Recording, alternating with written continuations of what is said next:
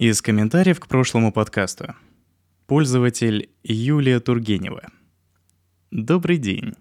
Скажите, пожалуйста, как связаться с администратором канала?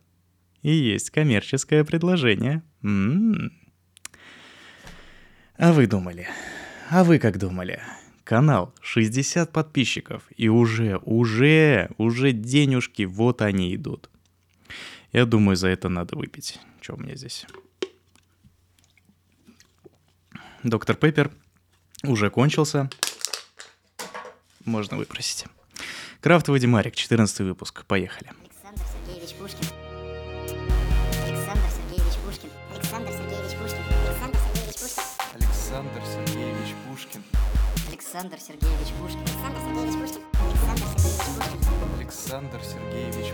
Александр Сергеевич. Александр Сергеевич Пушкин. Александр Сергеевич Пушкин. Александр Сергеевич Пушкин. Александр Сергеевич. Александр Сергеевич. Александр Сергеевич Пушкин. 1 сентября 22 года, День знаний. Мне буквально за пару минут до записи подкаста я обнаружил, что у меня сломалась программа, которая занимается микрофоном. То есть сам микрофон работал, но его какие-то режимы я переключить не смог. Да, я же не, не богатый человек, микшера у меня нету, я использую USB и какое-то софтверное управление микрофоном. Эх, еще и софт паршивый. Но ничего, перезапустить помогло, теперь все работает, все хорошо с техническими коллапсами мы разобрались. Синхронизируемся дамы и господа, синхронизируемся, как говорят работники сферы рекрутинга.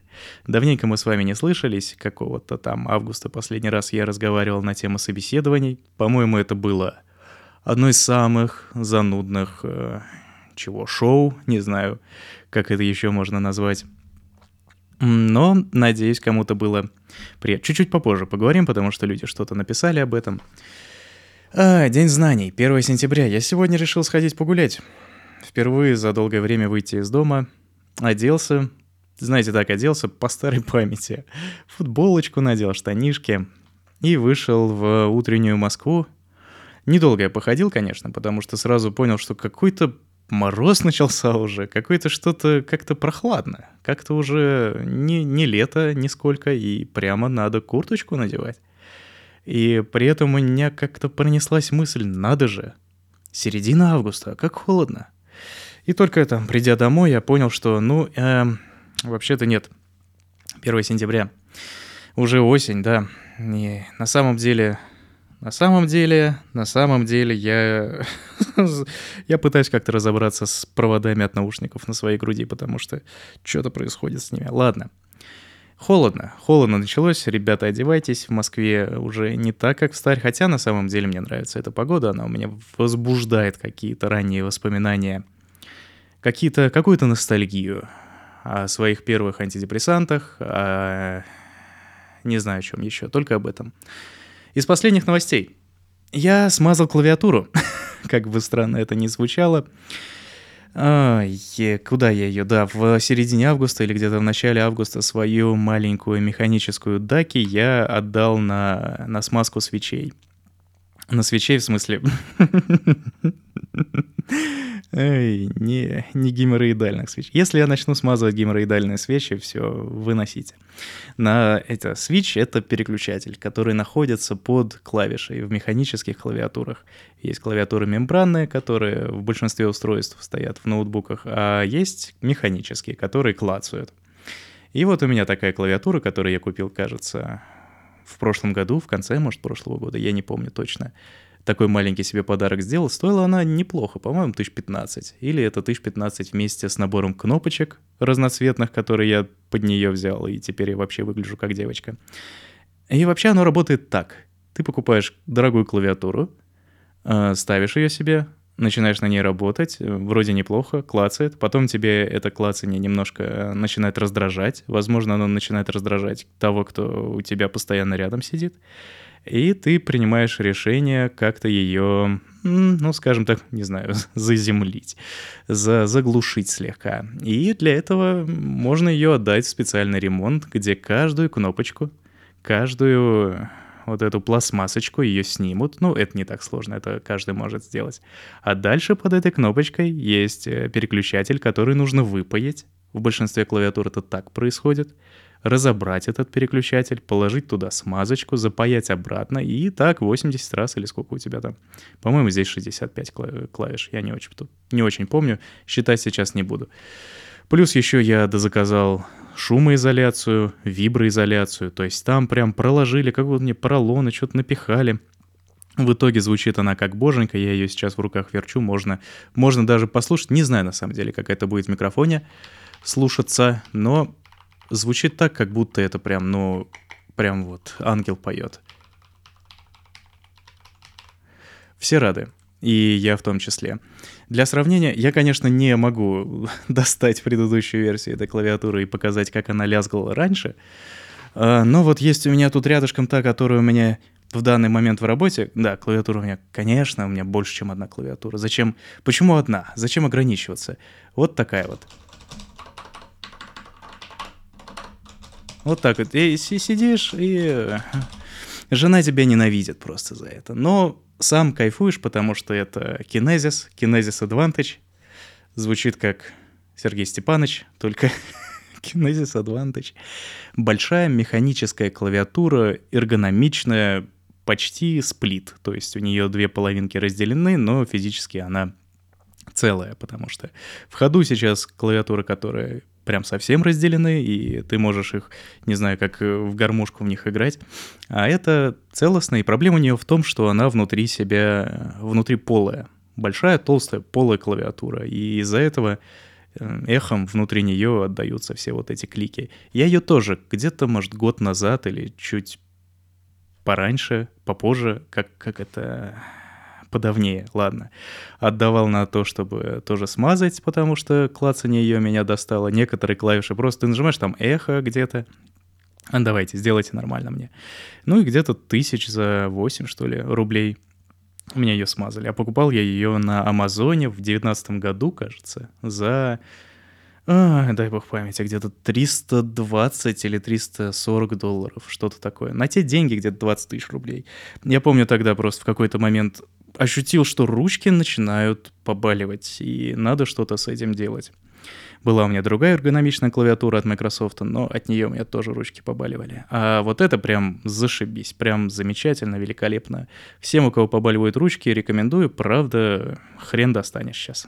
Хотя нет, в, в том же самом Geekboards, где я занимался смазыванием и покупкой некоторых своих клавиатур, там она продается, кажется, сейчас. Э, можно взять, ну, стоит бешеных денег, конечно. Не, не, 300, не 300 долларов, вот как по текущему курсу нет.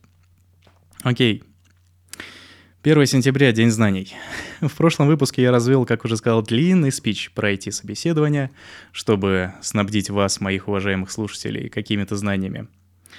Я считаю, что это было слишком заумно, но это такая, знаете, попытка отвечать современным требованиям подкастов. То есть подкасты стали в целом заумные. Если вспомнить, каков был русский подкастинг 10 лет назад, 14 лет назад, это небо и земля. Это вот э, был сайт russianpodcasting.ru, сокращенно arpod.ru. Примерно как, не знаю, как он выглядел, подкаст-агрегатор, не агрегатор. Ну, в общем, люди там просто публиковали свои аудиозаписи, создавали каналы. Как YouTube, только аудио YouTube с какими-то обсуждениями, комментариями. Помню, там форум еще был, я не помню ничего. И заведовал этим всем там Вася Стрельников. Его подкаст был самым главным. И там люди просто записывали все, что угодно. Как ты покакать сходил, как ты провел лето, кто-то что-то читал, а, кто там, Борис Гребенщиков вел подкаст «Аэростат», где какие-то песенки крутил и что-то еще там говорил. В общем, каждый кто куда. А сейчас Сейчас какие-то там Джо Роганы задали планку, что подкаст это должно быть обязательно, во-первых, какое-то интервью, какое-то обсуждение важных вещей. У тебя должен быть обязательно гость, у тебя должен быть классный микрофон. На, не знаю, диктофон ты уже пять минут ничего не запишешь. Эм, и чё? И как? Вот как человеку в это ворваться? Ты только потреблять можешь. Есть вот десяток. И камера, камера еще нужна. Ты на Ютубе все это должен выкладывать обязательно же надо смотреть на говорящие головы. Они тебе ничего не показывают, но ты на них смотришь, то есть все, без Ютуба никуда. Подкаст вообще потерял свой смысл. Для того, чтобы YouTube мочь слушать в дороге какой-то подкаст, в метро там еще где-то, ты должен купить у них подписку. Ты должен э, заплатить деньги за то, чтобы не, не держать приложение всегда открытым. И это называют подкасты. То есть изначально вообще на айподе это слушалось, поэтому подкаст. Куда мир катится? Теперь почему-то подкаст — это обязательное интервью. Я не знаю. Ну или вот... Я, я стараюсь держать планку. Один чувак сидит, что-то затирает. Вот подкаст. Классический, как он был тогда. Я, к сожалению, чувак старой школы. М-м, ретроград. Ретро... Вирус, ладно. А, поэтому, да, сегодняшний выпуск э, немного более развязанный. Что-то я тут шелестю, что-то вечер, вообще вечер, да, уже в 10 вечера. Отправил жену гулять. Любовница сказал, что болею. На работе сказал, что устал, а сам пишу подкасты. Ладно, нет, Юля сама ушла гулять. Э, любовницы нет, спасибо, не надо. Работа закончилась, все, все хорошо, можно отдохнуть и записать. Комментарии. Комментарии по мотивам прошлого выпуска люди чуть-чуть мне написали. Не так много, но интересно. Дима Бабиков написал. На последних двух работах как раз сталкивался с этим «дайте телефон текущего руководителя, чтобы он дал вам оценку». Это вот к тому, что на работодатели требуют, чтобы ты как-то как-то подтвердить, найти подтверждение того, что ты не неплохой человек, да, через каких-то э, других твоих прошлых работодателей. На текущем месте попросили еще и телефон коллеги, а желательно парочки коллег. То, что ты, выходит, должен разболтать не только начальнику, что ты хочешь уволиться, но еще и коллеге, очевидно, никого не смущает.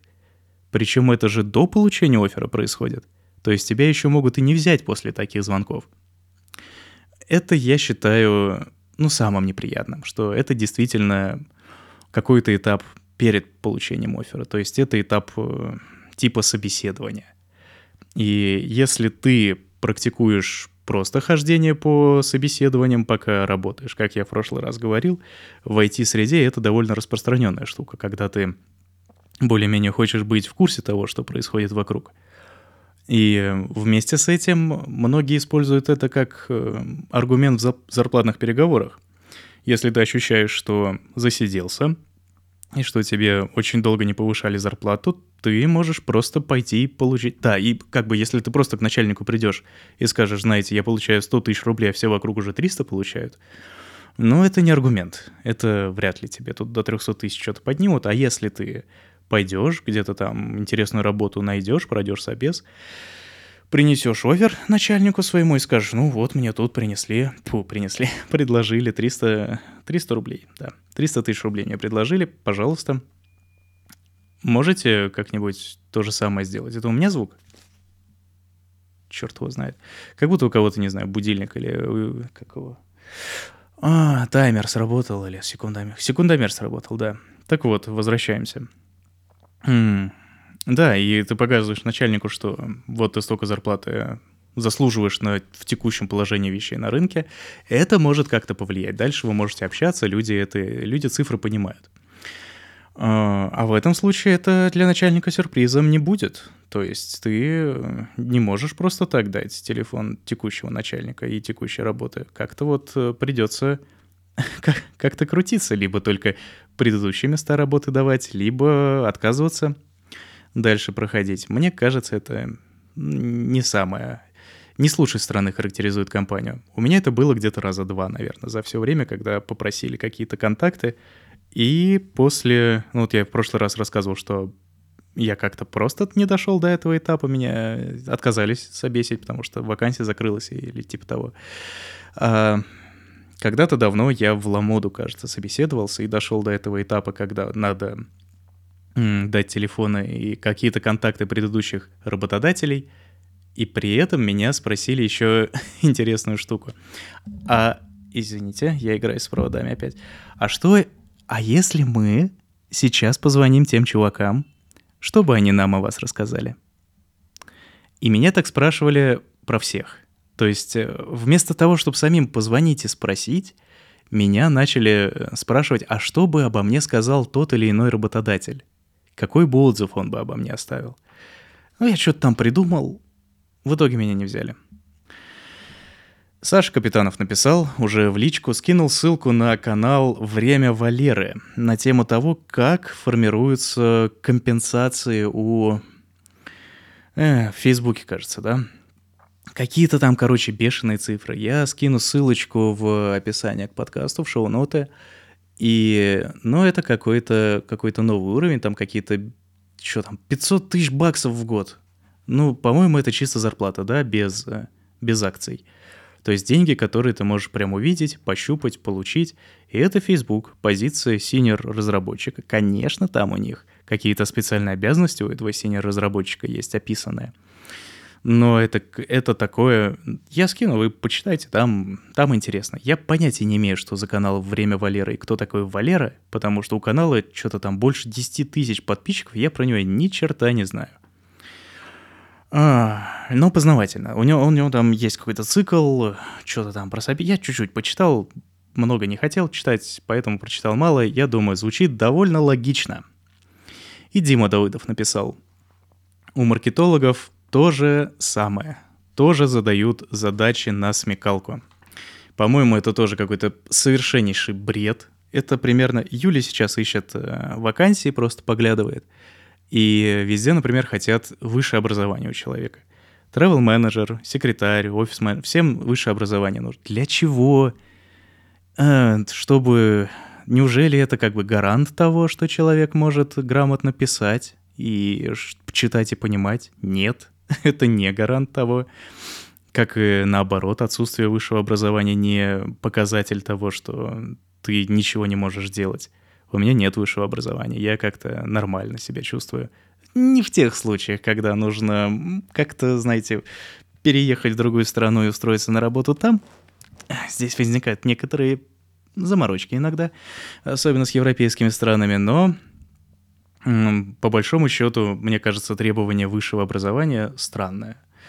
Ну, оно как-то по умолчанию ожидается, что у тебя оно есть в России. Э, я это умолчание старательно игнорирую. И я не знаю, что, что еще по этому поводу сказать. Мне кажется, это вот из той же самой серии. То есть, если ты можешь решить задачу на смекалку, это значит, что ты умный и будешь у нас тут горы двигать. Нет, ты просто умеешь решать задачи на смекалку. У меня в детстве, например, до хрена книжек было, знаете, с этими задачами на смекалку. И я подглядывал в ответы. Какую-то часть задач на смекалку я могу решить только из-за того, что я помню ответы оттуда, а сам бы я никогда бы не допер. Александр Сергеевич. Александр Сергеевич Пушкин. В детстве у меня было много видеокассет с фильмами. Я хотел про это написать пост, на самом деле, в блог, но решил, что нет, не стоит оно того. Какая-то локальная моя история, которую можно так вот в качестве проходной в подкасте рассказать, но для меня она довольно значимая. В детстве у меня было много фильмов. В детстве это типа мне 6 лет было, 7-8, там. Это мультики, потом детские фильмы, потом, ну там фильмы с Джеки Чаном любили покупать, очень много было, шоу Бенни Хилла, короче, кассет было много. В нашем маленьком, но великом городе Шатура был, кажется, один, может быть, видеопрокат, в котором работала мамина подруга и, э, видимо, подкатывала, подкатывала, подсовывала ей какие-нибудь новиночки, и это кассеты были не, не в обложке с самим фильмом, то есть это как бы пиратские кассеты были, насколько я понимаю, переписанные, потому что обложка была от самой кассеты, типа там BASF или что там еще какие-то, ну вот VHS всякие. А на, на боку была наклеечка, на которой напечатано было печатной машинкой э, «Чё за фильм?» или «Фильмы». Как правило, по два фильма, кажется, было. Ну, бывало и по одному. И мне как-то как раз году, наверное, в 98-м, может быть, я был там где-нибудь в первом-втором классе, принесли новую видеокассету, вот тебе новый фильм, смотри. Я его включил, начал, э, начал просмотр, вроде интересно, что-то там про собачку, ну, как обычно, ну, это мальчик, какая-то собачка, что-то происходит. И э, в какой-то момент мне... Я, я сидел в комнате, э, родители взрослые были на кухне, кажется, еще по другим комнатам. И я в какой-то момент решил э, прервать просмотр и нажал что-то не то. То есть э, вместо паузы и, или стопа я, по-моему, нажал паузу, а потом нажал э, кнопку с красным кружочком, то есть кнопку записи. Некоторое время я не понимал, что происходит.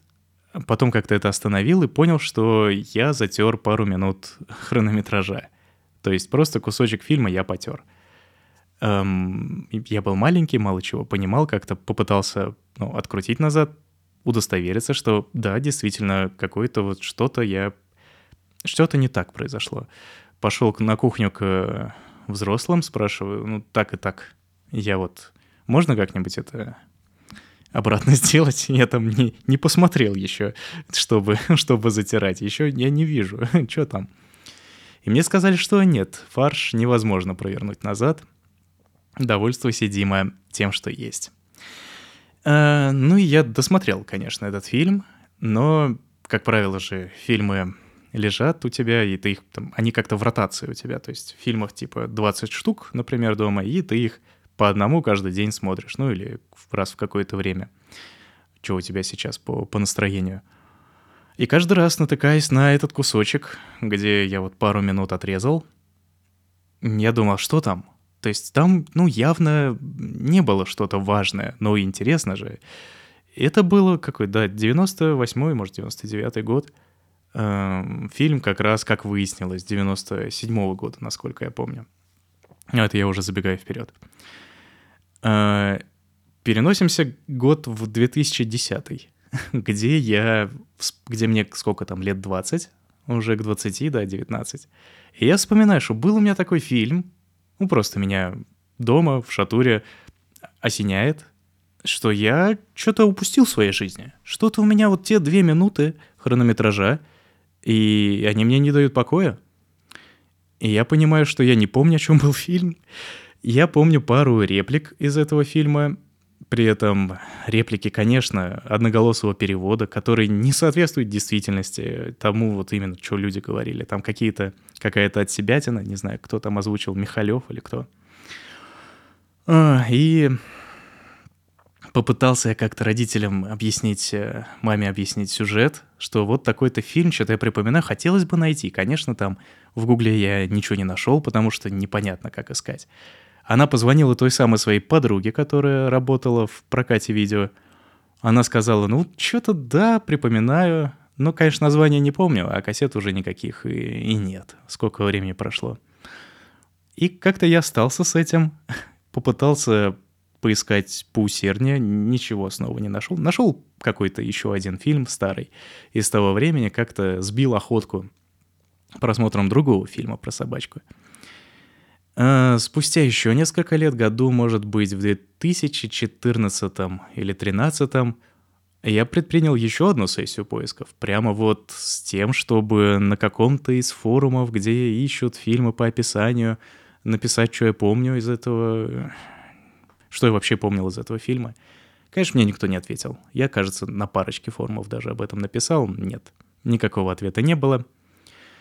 И я прям исследование такое масштабное провел. Википедию просто исполосил всю. Типа детские фильмы 90-х. И еще хреново, что ты не помнишь, оно 90-х или 80-х. Там вообще как было. Э, потому что и сюжеты тоже не помнишь. Нет, все, все мимо, ничего не нашел. И вот недавно, третьего дня, буквально, наткнулся на Инстаграм Александра Невского. Это такой качок русский, как косящий под э, Шварценеггера. И он там был с актером из другого фильма, который я помню. И тот фильм я, по-моему, даже пересматривал. Я зашел на MDB, посмотрел описание того фильма, который я помнил, смотрю режиссер Джон Пуч. И думаю, вроде бы, вроде бы этот, может быть, тот же тип этот фильм снимал, который я тогда искал. И таки да, Зашел на страницу этого режиссера, смотрю, хопа, фильм про волшебную собачку. Ну, как про волшебную? Называется «Мой пес-призрак». Это там сюжет, собачка, мальчик с собачкой, с папой, собачка умирает, там какой-то замес, и э, собачка в итоге как-то является мальчику в виде призрака и помогает ему там докрутить какие-то недоделанные дела, чтобы мальчика не забрала злая тетя э, под опеку. И как-то там этот пес-призрак может еще взаимодействовать. Очень странно. Мне вообще при... Я, конечно, скачал. Я, конечно, нашел, скачал. Его можно было посмотреть ВКонтакте, но мне хотелось посмотреть прямо на телевизоре, чтобы как в старь Э, при этом мне долго его не раздавали, и мне пришлось написать «пожалуйста, раздайте», и мне раздали. И посмотрел, вайп, знаете, местами такой, как от фильма, как, кажется, называется «Комната», да, этого, который самый худший, и из-за этого самый, самый интересный. Ну, это такая прям э, простецкость этого фильма, очень наигранность, но я в одном месте увидел э, довольно взрослую штуку. Там в в парочке, в парочке эпизодов пацану помогает э, владелец итальянского ресторана. Он, конечно, у них там один. Да? Америка — это какой-то там райончик этот их э, одноэтажной Америки. И, конечно, один ресторан итальянский на все, куда они все ходят есть пиццу. И вот чувак, владелец, типа помогал пацану в каких-то там вещах, организовать папе свидание с новыми мамами. Э, и в детстве я когда смотрел, думал, ну, нормальный тип, крутой чувак просто берет и помогает какому-то мальчику. А в фильме, оказывается, он за это пацана заставлял мыть посуду. И в конце ему выставил расписание на две недели вперед, когда он прям ему хорошо так помог. Все, теперь будешь идти, это иди, мой посуду две недели. Вот твой рабочий график. Так что местами этот фильм открылся с очень интересной стороны, несмотря на то, что он тупой, как пробка. Короче, досмотрел я его. И самое главное, что я понял, я не помню, какие две минуты я оттуда вырезал. Вот что я сейчас увидел, что я тогда не видел. Ну, что-то увидел, наверное. Посмотрел, удалил, охотку сбил. Все.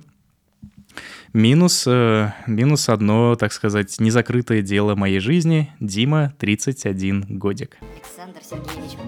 Александр Сергеевич Пушкин. Завершить, наверное, на хорошей ноте не получится, скорее, может, на философской, продолжая предыдущую тему, да, как какие-то какие-то дела нас держат, какие-то что-то мы не доделали. Несколько дней назад, ну, буквально два дня назад, да, я увидел ВКонтакте мне новость вылезла о том, что погиб Артем Поликарпов. Это был довольно интересный человек. Я бы сказал, это м, такой тихий э, изобретатель в области русского фронтенда. Это человек, который работал в бюро Артема Горбунова, если кто-то такое знает. Короче, люди, которые знают свое дело и делали, делали и делают хорошие сайты и что там, фирменный стиль, в общем, просто много дизайнерской работы и делают его хорошо. И вот он работал там, их называют технологи, там люди, которые превращают макеты в странички веб-сайтов, и классно это делают. В то время это год, наверное, десятый, где-то вот тогда. Был еще, если помните, такой Windows XP, у него был Internet Explorer 6, и плюс, с другой стороны, у тебя был Chrome, и, короче, браузеров было много, у всех были разные стандарты, и я к тому, что этот человек делал классные вещи, при этом э, делал еще свои какие-то продукты, воюя с этими разными браузерами, в которых все работало по-разному. Это была сложная работа в то время, сейчас это гораздо легче. Сейчас все браузеры более-менее на одной волне, как-то в них приблизительно все одинаково, а тогда было сложно. Даже сделать так, чтобы у тебя, не знаю, какие-то элементы, кусочки, э, кнопочка и текст были вот на одной линии в разных браузерах, ты должен был по-разному что-то написать. И вот с этим он любил ковыряться. Плюс ко всему он был еще и дизайнером, то есть от него после него, скажем так, осталась э, хорошая запись доклада «Технолог тоже дизайнер». И больше он, наверное, был известен в дизайнерской среде, чем, может быть, в среде разработчиков. Но мне он понравился, и в какой-то мере этот человек сформировал меня как э, профессионала какого-то. Показал мне, что даже если тебе нужно делать какой-то один небольшой кусочек системы или какую-то какую часть проекта, ты можешь сделать это, во-первых, хорошо, а во-вторых, привнести еще что-то от себя.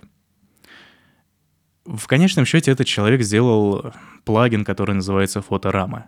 Можно сказать, что это не плагин, а уже какой-то отдельный продукт, который жив до сих пор. Сделал он его, кажется, году в 12 То есть при всем многообразии браузеров — он смог сделать универсальную вещь, которую можно встроить в страницу и красиво показывать э, список фотографий. Как-то вот перелистывать их примерно вот как оно может быть было на тот момент и сохранилось в каком-то виде сейчас в галерее айфона. Вот так же ты мог на веб-сайт встроить и не думать ни о чем. Просто пару строчек кода написать, все, у тебя картинки красиво отображаются. Э, было куча, конечно, таких решений, но он сделал хорошее, которое используется по сей день. И я им, конечно, пользовался. Мне нравилось. Я какие-то свои поделки поверх него делал. Было интересно. Чувак был очень тихий. Тёма... Мы, несмотря на то, что с ним даже фолловились в Твиттере, и, кстати, я его лично не знаю, только по социальным сетям, он вел хороший блог, тихенький, жил в городе Боровичи, но Нижняя, как ее, Новгородской области, да, или Нижегородской, я не помню, как это называется. Вел блог этих Боровичей пару лет. То есть чувак просто, ну, кайфовал. Ему было интересно писать про свой городок. Я не знаю, потянул бы я писать город, э, блог города Шатуры. Наверное, никогда бы мне такое в голову не пришло. А вот ему пришло. И его все боровичи знали из-за этого, что вот чувак ведет сайт города, который за счет того, что сам чувак потихоньку становится известным в какой-то среде, блог получает какую-то популярность. В какой-то момент Тёма сделал сайт-гармошку, то есть э, на, в браузере отображается как бы нарисованная гармошка на все окно, ты за краешек браузера э, двигаешь туда-сюда, и она играет. И это было великолепно. Я прям, я играл в нее, я кайфовал от этого. Году, кажется, 2000, может, 12 13 14 это был. 13 скорее, до 14 а, и я ничего плохого о нем не могу вспомнить. Вот в этом прикол. А, погиб он, надо сказать... Я посмотрел фотографию с этого, с места ДТП. Прям новость была. И это страшно. Я не буду это выкладывать никуда, но это выглядит так, что подобный человек, ну, точно такой смерти не заслуживает. А оно вот как бывает. То есть ты, ты вот что-то как-то думаешь, у тебя какие-то планы — ты, в принципе, не особо многого и хочешь от жизни. Тебе интересно играть музыку. То есть он был музыкантом, он пел в хоре. А, не, не только в хоре, да, он еще и какие-то свои песенки поназаписывал. Люди его за это любили. И особенно, как их назвать, сограждане, да, со, соплеменники, хотел сказать, земляки. В общем, вся Нижегородская область э, его любила, так скажем. Чувак, э, знакомый в узких кругах, и который просто, я думаю, не оставил после себя никакой злой памяти. Ну, у широкого круга людей. Я знаю, у него вроде с личной жизнью было довольно интересно, но на публике ничего плохого – Просто со временем он как-то, активность его сбавилась, стал заниматься какими-то своими вещами, больше, видимо, стал уделять времени музыке, а разработка, ну, со временем она надоедает, конечно. Мне тоже надоедает, я в микрофон лучше поговорю, чем код попишу какой-то лишний. И все, не стало чувака. А после этого вот невольно задумываешься о том, ну, не то, что там, для чего это все — а скорее, что после тебя останется? Вот он сделал какой-то хороший продукт, который еще долго будет жить. Но, по сути, это вот оно, в чем... Как, какая смерть, в принципе, может быть хорошей? Ну, во-первых, никакая, потому что это всегда грустно. Но вот я помню какие-то свои переживания касательно Стива Джобса. Но если мы вспомним, что он был за человек, то не очень однозначно. То есть, скорее всего, очень много людей его ненавидят. Кто-то за личные качества, потому что знали его, а кто-то за продукты, потому что к Apple неоднозначное отношение. Вот пример Тёмы Поликарпова — это интересный пример того, как человек может оставить после себя только хорошее. Ну, в массе своей. Потому что, ну, никто не помнит. Я не помню ничего плохого от него. Что бы он сделал? Ну, это как, знаете, Э, бывают такие, в Инстаграме пролетают в рекомендациях там, подборка добрых актеров. Эти там Киану Ривз, там какой-нибудь Джуд Лоу, еще кто-нибудь, не знаю. Действительно, люди добрые, теплые. Почему бы всем не быть такими? Почему бы не, не жить так, чтобы после смерти никто не думал о тебе как «фух, ну, наконец-то». Вот чтобы не было такого. Мне кажется, для этого нужно стараться. То есть по-хорошему тебе не должно быть пофигу на то, что будет после тебя и что о тебе будут думать другие люди. Ты должен что-то хорошее оставить. И кроме детей. То есть дети, понятно, это некоторое естественное продолжение тебя, но ты можешь быть настолько отвратительным родителем, что ух, хоть бы ты быстрее уже. Ну вот, тот человек, Тёма, насколько я знаю, был родителем, и с этим вроде все в порядке было. Но да, свои, свои там какие-то интересности были. Я думаю, больше он оставил памяти о себе в, в других частях. Как вот сформировавший несколько, я знаю как минимум, не знаю, тут троих, троих людей, которые вот подобного рода идеи его разделяли в работе, почитывали его бложек. Ой. В общем, как говорят, знаете, вечная память. Ну, здесь как-то не обязательно это говорить. Это и так, само собой, разумеется. В общем, если вы ничего не знали про Тему Поликарпова, знаете, что это был хороший человек, который хорошо работал и которого любили. Теперь его нет, просто потому что он неправильно водил машину в какой-то момент. Столько, столько... Ой, ладно. Здоровья вам хотелось пожелать. Внимания на дорогах. Не пейте. Я стараюсь не пить. Как-то как отвык от этого, хотя недавно с женой купили бутылочку одного там напитка. Такая барматуха, но прикольная. Но нет, я вот как минимум точно не стоит заниматься вредительством самому себе.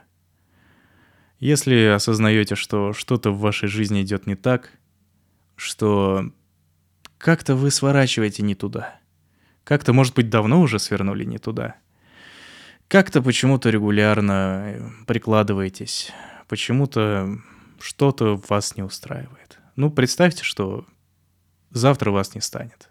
Вам как от этого?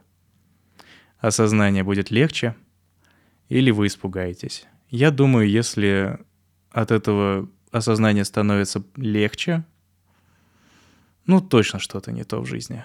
Точно надо как-то что-то пересмотреть. Потому что смерть не должна освобождать.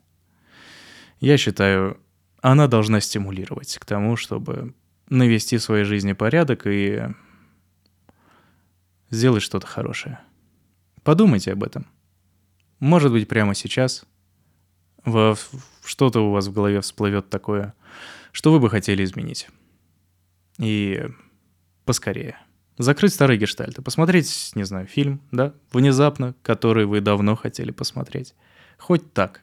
Хоть вот, ну, чтобы ты вот не в последние секунды не думал о том, что, ай, не посмотрел. Чтобы минимизировать вот этот стресс последних секунд. Ну, как стресс. Ну, вы поняли. Если вы тоже знали Тему, подумайте о нем, вспомните его. Может быть, кто-то знал его с плохой стороны, и мне было бы интересно об этом узнать. Как я уже сам сказал, ничего плохого не помню. Дружил с ним во всех соцсетях. Так могу сказать. По поводу всего остального, ну, это жизнь. Она отстой. И каждый человек это должен побороть и превратить это дерьмо в конфетку. Бывайте. До скорого. Пока. Александр Сергеевич Пушкин. Александр Сергеевич Пушкин.